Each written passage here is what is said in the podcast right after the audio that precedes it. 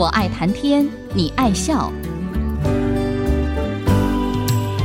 听主持人刘炯朗校长以深厚的学养、浓厚的人文关怀，谈笑间分享教育、科技，注入人文活泉。欢迎收听。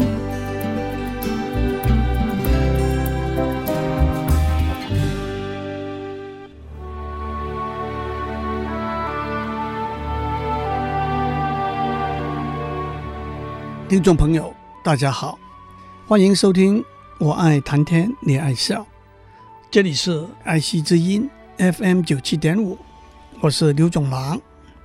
上个礼拜，我们从一个国家和地区外来和内在人才的流动，谈到战国时代秦王嬴政，也就是后来统一中国的秦始皇。在秦王政十年下的逐客令，秦王逐客的命令有两个重要的政治背景。第一个是我上个礼拜讲过的，吕不韦和嫪毐两个人不但位高权重、富可敌国，而且在后宫皇太后赵姬的面前更有特殊的身份和关系。虽然嫪毐在所谓嫪毐之乱中已经被处死，吕不韦被放逐到四川去，但是还有动荡的余波必须平息。而且吕不韦从秦孝文王，那就是秦王嬴政的祖父的时候开始，已经建立了庞大的政治力量。另外有一个善变多智的燕国人，叫做蔡泽，更是从秦昭王开始。就被任命的客卿，是一位四朝元老，因此铲除老大重臣的势力，也是秦王想要做的事。再加上吕不韦是魏国人，嫪毐是赵国人，蔡泽是燕国人，也引起当时秦国宗室大臣的妒忌，因此秦王就以对外国来的客卿做一个总体的处理。作为理由，下了逐客令。另外一个政治背景是，当秦国国力蒸蒸日上的时候，临近秦国东边、被秦国虎视眈眈的韩国，已经残弱到不堪一击的地步。在秦王嬴政刚登位的时候，韩国的韩桓惠王想出了一个很笨的所谓“疲秦”的歪主意。烂策略，他派了一个名字叫做郑果的水利工程专家做间谍，游说秦国在陕西晋水和洛水之间穿凿一条大型的灌溉渠道，表面上是要帮助秦国农业的发展，其实目的是要耗竭秦国的国力，因而没有余力布置向在东边的韩国用兵。不过，郑果在被发现是奸细之后，他辩护说：“虽然我原来是来做奸细，但是渠道完成之后，对秦国是非常有利的。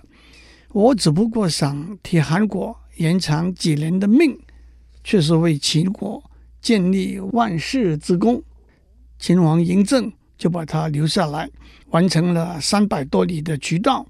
足以灌溉四万余顷的农田，秦国也因此更加富强。为了纪念他的功绩，这个渠道后来就被命名为郑国渠。事实上，韩国在几年之后，秦王政十七年，还是被秦国灭了。而且这中间还有一个关键点：郑国渠工程推动的时候，吕不韦是丞相，虽然。他也识破了这个阴谋，但是他是将计就计呢，还是知情不报呢？那就很难说了。有一个说法是，秦王政九年，秦王在罢黜吕不韦之后，查抄相府的文件里头，发现吕不韦早就已经知道郑国的间谍身份了，这因此也是秦王杀逐客令的一个动机。不过让我打一个岔。韩桓惠王皮秦的计划，让我想起一句俗语：“与人不和，劝人养鹅。这句话的一个解释是：鹅的食量大，鹅蛋不好吃，声音也不好听。劝人养鹅，就是诱导他做错误的决定，走入邪途的意思。不过，批禽也好，养鹅也好，今天在国际社会里头，劝说友邦购买昂贵的防御武器，建立核子发电厂，甚至举办大规模的国际运动会、展览会，何尝不可能有相似的计算呢？秦王下的逐客令是这样说的：秦国的兴起靠秦国人的力量，从六国来的客卿偷取秦国的资源，送给山东六国，破坏秦国，让六国得利。像嫪毐、蔡泽、吕不韦这些人，拿秦国的俸禄，却扰乱秦国的政局，使秦国蒙羞，实在太可恶了。更有水利专家郑国执行韩国的皮秦奸计，来到秦国和吕不韦合流，发动浩大的河渠工程，消耗秦国老百姓的力量，使秦国变得疲弱，没有力量进兵，又没有力量去克服旱灾，以致天怒人怨，酿成很大的灾难，是可忍，孰不可忍。而且来自六国的人心怀不轨，做间谍的行为是国法所难容的，所以秦国决定把山东来的外客驱逐出境。从逐客令公告那一天开始，从外面来的士子和商人，以及在秦国做官的山东人士，现在十天之内离开秦国，否则一律以间谍的罪名论罪。从短短的逐客令，我们可以体会到，在表面上的文字之外，隐藏的用意和动机。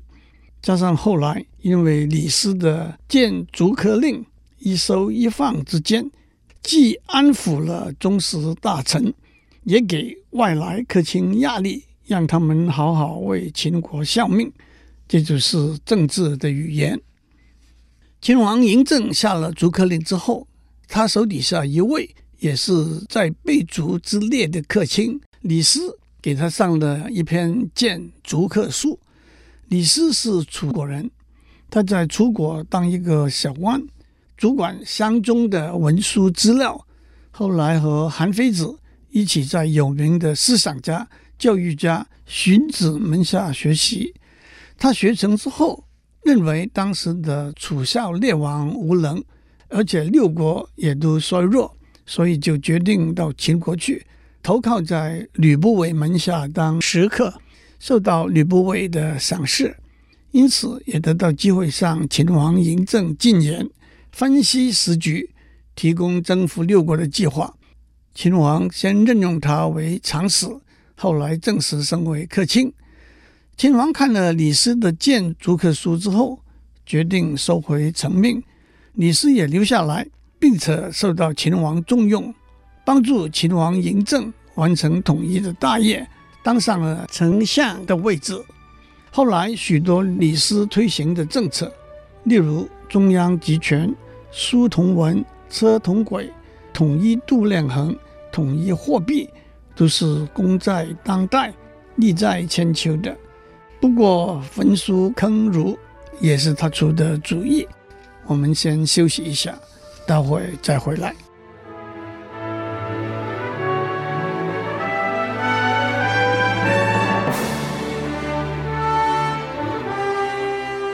欢迎继续收听《我爱谈天，你爱笑》。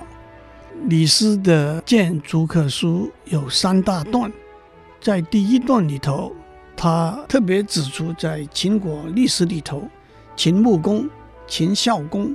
秦惠王和秦昭王这四位国君，都因为任用客卿而有显著的功绩。我们先从秦穆公讲起。大家记得，秦穆公是春秋五霸之一，那是离开秦王嬴政差不多四百年以前的事。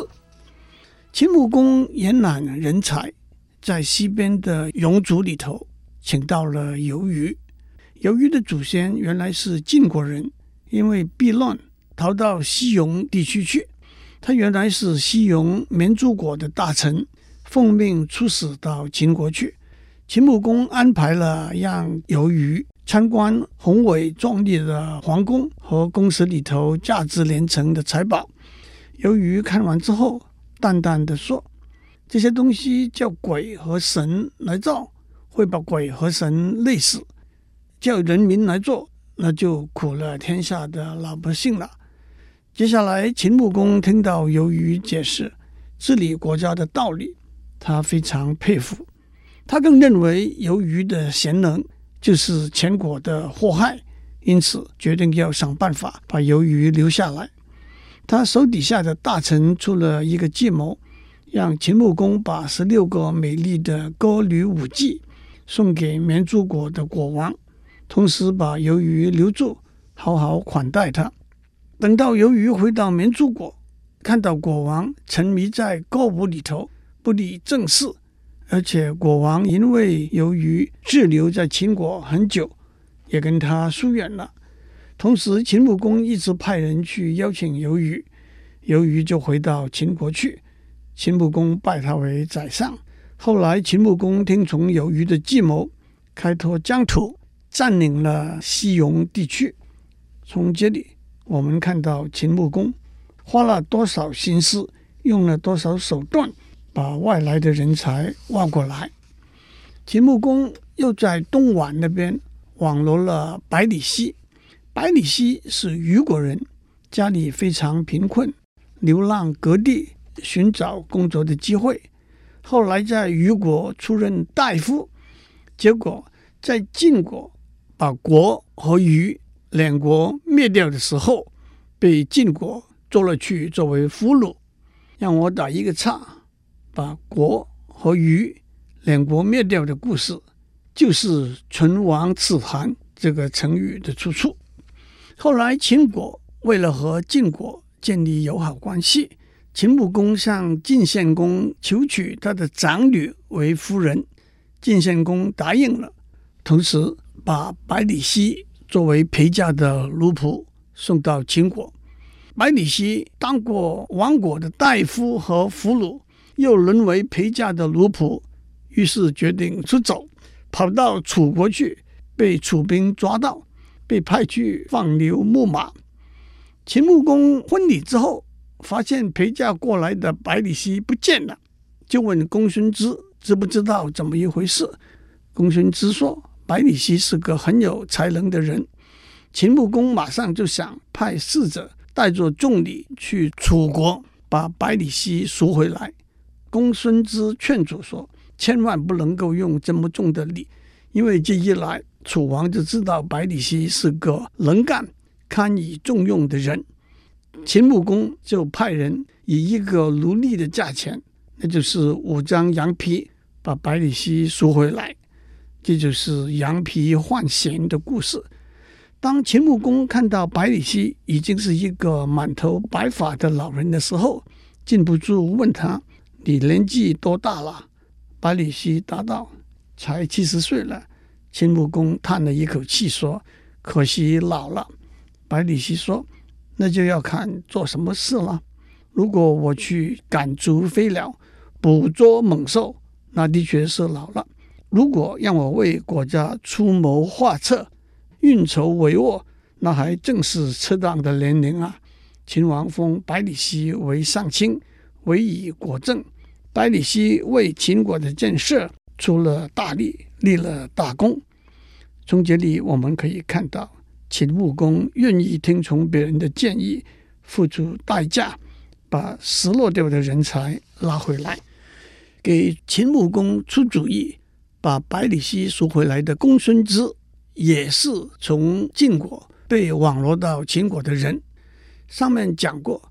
秦穆公要和晋献公建立友好的关系，派了大夫公子直到晋国去安排婚事，而且公子直同时还有一个任务，那就是在晋国网罗人才。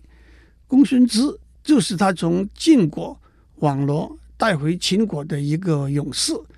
后来秦穆公和晋惠公打仗，让我交代一下：晋惠公是晋献公的儿子，也就是秦穆公的夫人的弟弟。秦穆公被晋兵包围，公孙支杀入重围，独占晋国的六员大帐，身受重伤，把秦穆公救了出来。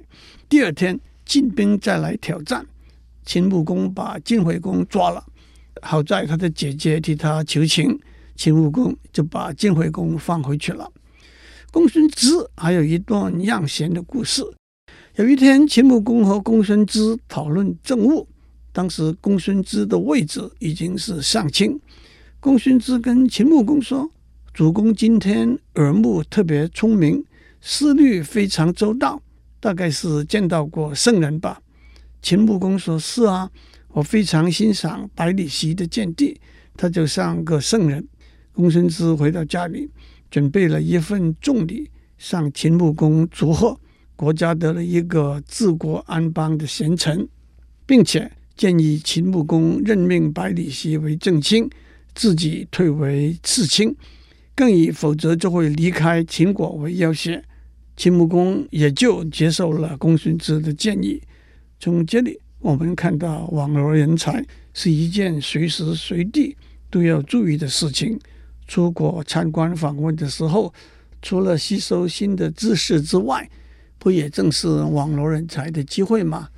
在这里，我们也可以看到，当我们网罗到许多杰出的人才的时候，让他们不但没有妒忌、倾轧的互斗。而是更能够礼让合作，这就是秦穆公领导能力的呈现了。除了公孙支之外，秦穆公还有一个来自晋国的人才，叫做鞞豹。鞞豹从晋国投奔到秦国的故事是这样的：晋献公去世之后，他的两个儿子夷吾和重耳争夺帝位。先是夷吾得到秦穆公的支持，当了国君。那就是晋惠公，可是晋惠公手底下有一群大臣，却是计谋想要赶走晋惠公，把公子重耳迎接回来。这个计谋被晋惠公知道了，就把这一群九个大臣都杀了。其中有一个叫做丕正，他的儿子丕豹就跑到秦国投奔秦穆公去了。丕豹跟秦穆公说。晋惠公已经大失民心了。当初他为了得到您的支持，答应把五个城割给秦国，可是当上了国君之后，却食言反悔。他又杀了我的父亲和几位重要的大臣。他在国内的支持者恐怕只剩下一半。如果现在出兵讨伐他，他必定会被驱逐出晋国。秦穆公说：“如果他真的失掉民众的支持，他哪里还能够杀死那么多人呢？而且他的罪还不到死的地步，还是等我从长计议吧。”后来晋国闹饥荒，向秦国请求救济。皮宝跟秦穆公说：“大家都已经知道晋惠公对您无礼，他已经失去民心，失去天意，你应该讨伐他。”不要救济他。秦穆公说：“我是很讨厌晋惠公的，可是他的老百姓没有犯什么错，天灾在什么地方都会发生。救济饥荒是正道，我们不可以违背废弃正道。”秦穆公又问公孙支的意见，公孙支倒是赞成援助晋国的。秦穆公就听从了公孙支的建议，把粮食送到晋国去。在这里，我们可以看到秦穆公不但能够广纳众议，然后做一个才士，而且在这里头，他了解不同的人，有不同的背景和看法，能够把这些看得清楚，就是善用人才了。而且让我指出，秦穆公虽然有些地方不听从丕豹的意见，但是暗中还是重用他的。秦穆公的人才库里头。还有一个来自宋国的人，叫做蹇叔。我们在上面讲过，百里奚流浪各地，他在宋国的时候遇到蹇叔，他给百里奚很多好的忠告。后来百里奚就向秦穆公推荐简叔，他说：“简叔见识高远，胜过我十倍，请您重用他，我愿意做副手辅助他。秦穆公就备了重礼，把简叔请到秦国去，向他请教立国之道。秦穆公就拜简叔和百里奚为左右相国，共掌朝政。有一次，秦穆公要偷袭郑国，简叔加以劝止，秦穆公不听。后来军队被晋军埋伏攻打，全军覆没。三位领军的将军被晋军俘虏，后来被释放回秦国。秦穆公穿了丧服，亲自到城外迎接他们，不但没有怪罪他们，还自己承担了责任。在这里，我们看到秦穆公没有听取简叔的忠告，却毫不犹豫地承担失败的责任。这和今天许多推卸责任、弃车保帅的做法大大不同。下次我们再继续讲下去。祝您有个平安的一天，我们下周再见。探讨大小议题，举重若轻，蕴含知识逻辑，笑语生风。我爱谈天，你爱笑。联发科技真诚献上好礼。给每一颗跃动的智慧心灵。